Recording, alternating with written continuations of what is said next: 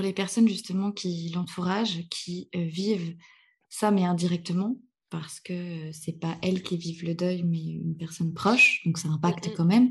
Est-ce que tu aurais des, des conseils, des des choses Heu, à leur dire?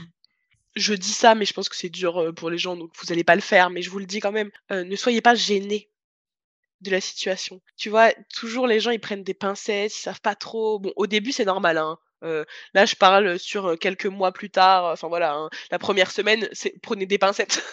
N'écoutez pas ce que je dis et prenez des pincettes quand même parce que c'est très compliqué, on a l'impression qu'ils marchent sur des œufs, que tu vois? Et du coup, ça nous fait un peu ressentir comme, un extraterrestre et du coup, c'est dur pour nous parce qu'on a l'impression de plus être quelqu'un de normal, tu vois? C'est un peu, j'ai déjà entendu des discours un peu similaires avec des victimes d'agressions sexuelles, par exemple, tu vois? Où on les traite différemment parce que alors qu'ils ont pas envie, et que c'est toujours les mêmes personnes. Bah, il y a un peu de ça dans le sens où, on est toujours nous, quoi, tu vois?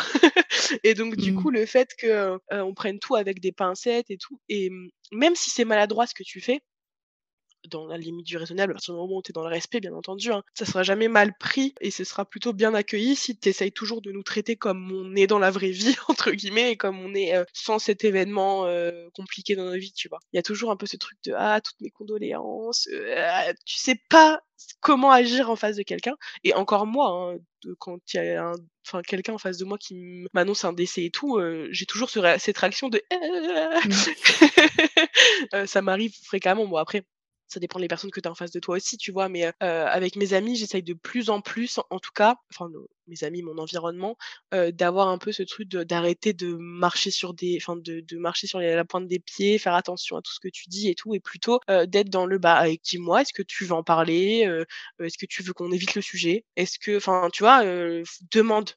Demander aux gens ce dont ils ont besoin et puis, et puis les aider, enfin, tu vois? Les accompagner là-dedans. S'ils ont envie d'aller à la plage, s'ils ont envie d'aller à l'équitation, heu, s'ils ont envie que tu sois avec eux en train de pleurer, enfin, tu vois?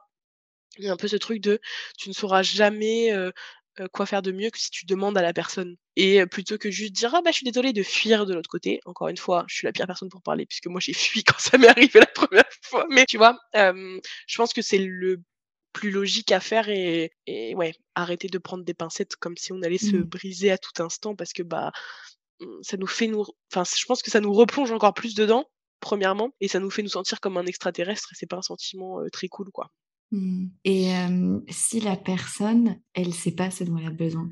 Si tu lui demandes, «De quoi est-ce que tu aurais besoin? Qu'est-ce que tu voudrais?» et si la personne en face, elle elle sait pas en fait, parce qu'elle est tellement pris dans ses émotions et dans Ouais, ouais, dans ouais, la c'est vrai. C'est vrai que je pense qu'en plus c'était c'était moi. Heu, je pense que je savais pas ce dont j'avais besoin. J'ai eu la chance d'avoir des gens qui revenaient fréquemment me dire: «Tu es sûre que c'est bon? Tu as besoin de rien d'autre?» tu vois? Heu, d'avoir la patience et c'est dur, hein, je le comprends totalement, tu vois? D'avoir la patience de revenir et de dire, heu: «Bah, là, peut-être que maintenant tu as besoin de quelque chose» ou «Bah, OK, tu as besoin de rien. Est-ce que ça dérange si je suis juste assis là, à côté de toi?» enfin, tu vois? Si la personne te dit qu'elle a besoin de rien, bon, bah, OK, bah, est-ce que tu pré OK, tu as besoin de rien, bah, tu préfères que je parte ou je reste? Voilà, tu vois? Juste ça, savoir si ta présence fait du bien ou pas et puis après si jamais, bah, la la réponse est: «Non, je préfère rester toute seule», quelques jours après, renvoyer un message ou revenir voir la personne en disant: «Bah, là, est-ce que tu as besoin de quelque chose? Tu as besoin de moi?» enfin, tu vois? Ne pas lâcher le fil et garder le lien. Mmh. Moi, ça a été une problématique. Bon, après, on avait, heu, 11 ans, hein, donc les liens à 11 ans, malheureusement, ça se brise assez vite, quoi, tu vois? Mais heu, mes copines du collège, du mon 1er collège, du coup, m'ont envoyé un petit message, elles ont, participé à tu sais, au à la couronne de fleurs, du collège et puis après, j'ai plus eu de nouvelles, tu vois? Parce que, Mmh. bah, vu que moi, j'étais plus là beaucoup et que, bah, j'entretenais pas le lien, ça m'a fait du mal en plus, hein, moi. Je suis passée à autre chose après, j'avais d'autres amis et tout, donc j'avais la chance de ça, d'avoir des gens qui étaient restés. Mais c'était quand même dur de perdre mon père et de perdre des gens, parce que juste, bah, j'étais pas capable de garder ce lien et de continuer le truc, tu vois?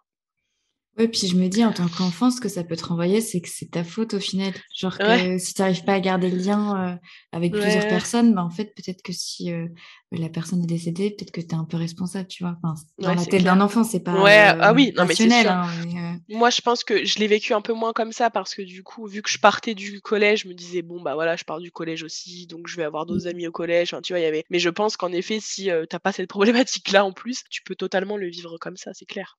Mmh C'est mh. clair. Ouais, donc cette notion de garder le lien, Ouais. avec la personne, même si c'est, plus ou moins distant ou pas, mais d'avoir cette Mmh présence, en fait. Ouais, bah, surtout que oui, on a la enfin, maintenant, encore une fois, on a la possibilité d'envoyer un message en 1 seconde, Mmh. c'est fait. Enfin, tu vois? Si c'est quelqu'un à qui tu tiens réellement, bah, il y a pas de raison de pas essayer de continuer à garder le lien, tu vois? Mmh. Parce que quand c'est enfin, après, tu vois, c'est dur en même temps parce qu'on est de enfin, à nos âges, par exemple, perdre un grand-parent bah, c'est assez fréquent, malheureusement. Heu, Mmh. c'est un truc qui arrive à beaucoup de gens et du coup, ils ont un les les enfin, à part si tu as vraiment un lien spécial avec tes grands-parents et que, je sais pas moi, c'est quelqu'un qui t'a éduqué ou comme moi avec mon grand-père, tu vois? Le deuil est plus simple. Enfin, il est beaucoup plus facile à comprendre la mort est beaucoup plus facile à comprendre et du coup, les gens ont moins cette, enfin, cette, heu, ce réflexe de s'éloigner et de se renfermer sur eux, tu vois? Alors que moi, à l'époque, bon, bah, heu, déjà, j'avais 11 ans et en plus de ça, c'était mon père et ça n'avait aucun sens et tu vois? Heu, alors que maintenant, c'est d'autant plus facile de garder le lien parce que souvent les gens ont moins ce réflexe, tu vois, de se renfermer sur eux parce que, bah, c'est un truc qui arrive, heu, assez fréquemment. Si c'est horrible de dire ça, mais c'est des morts naturelles et logiques de la vie, tu vois? C'est beaucoup plus facile d'être Mmh. présent et d'avoir un lien avec quelqu'un que si c'est un parent, un frère, heu, un je sais pas moi, un compagnon, tu vois? Un truc comme ça. Oui, puis je pense que tu es «plus préparée» entre guillemets parce que c'est pas quelque chose qui va te surprendre. Ouais. Alors que là, toi, dans ce que tu as vécu, c'était, heu, du jour au lendemain, quoi et en plus, il y avait rien, il y Ouais. avait aucun signe avant-coureur, donc c'était comme un Mmh vraiment un choc, heu heu, Ouais. qui arrivait comme ça, quoi. Mmh Donc mh c'est d'autant mh. plus clair. difficile, je pense, de, mmh, de faire face à ça et de gérer ça. Ouais et puis, des fois, c'est t tu te dis: «C'est tellement dur de réaliser de» enfin, moi, c'était tellement dur de réaliser parce que, comme tu dis, un choc et tout. Du coup, les gens qui qui ne sont pas enfin, tu vois, qui sont vraiment extérieurs à la situation, pour eux, enfin et du coup, c'est je pense que ça doit être d'autant plus dur de continuer à garder le lien aussi parce que, bah, ils comprennent encore moins ce qui s'est passé. Pour mes copines de 11 ans à l'époque, perdre leur père, c'était pas possible, ça n'existe pas dans la vraie vie. Tu vois ce que je veux dire? C'est un truc Mmh. que tu vois à la télé au pire, heu, genre, heu, un orphelin, tu vois? Un truc de Noël, je sais pas, des trucs comme ça.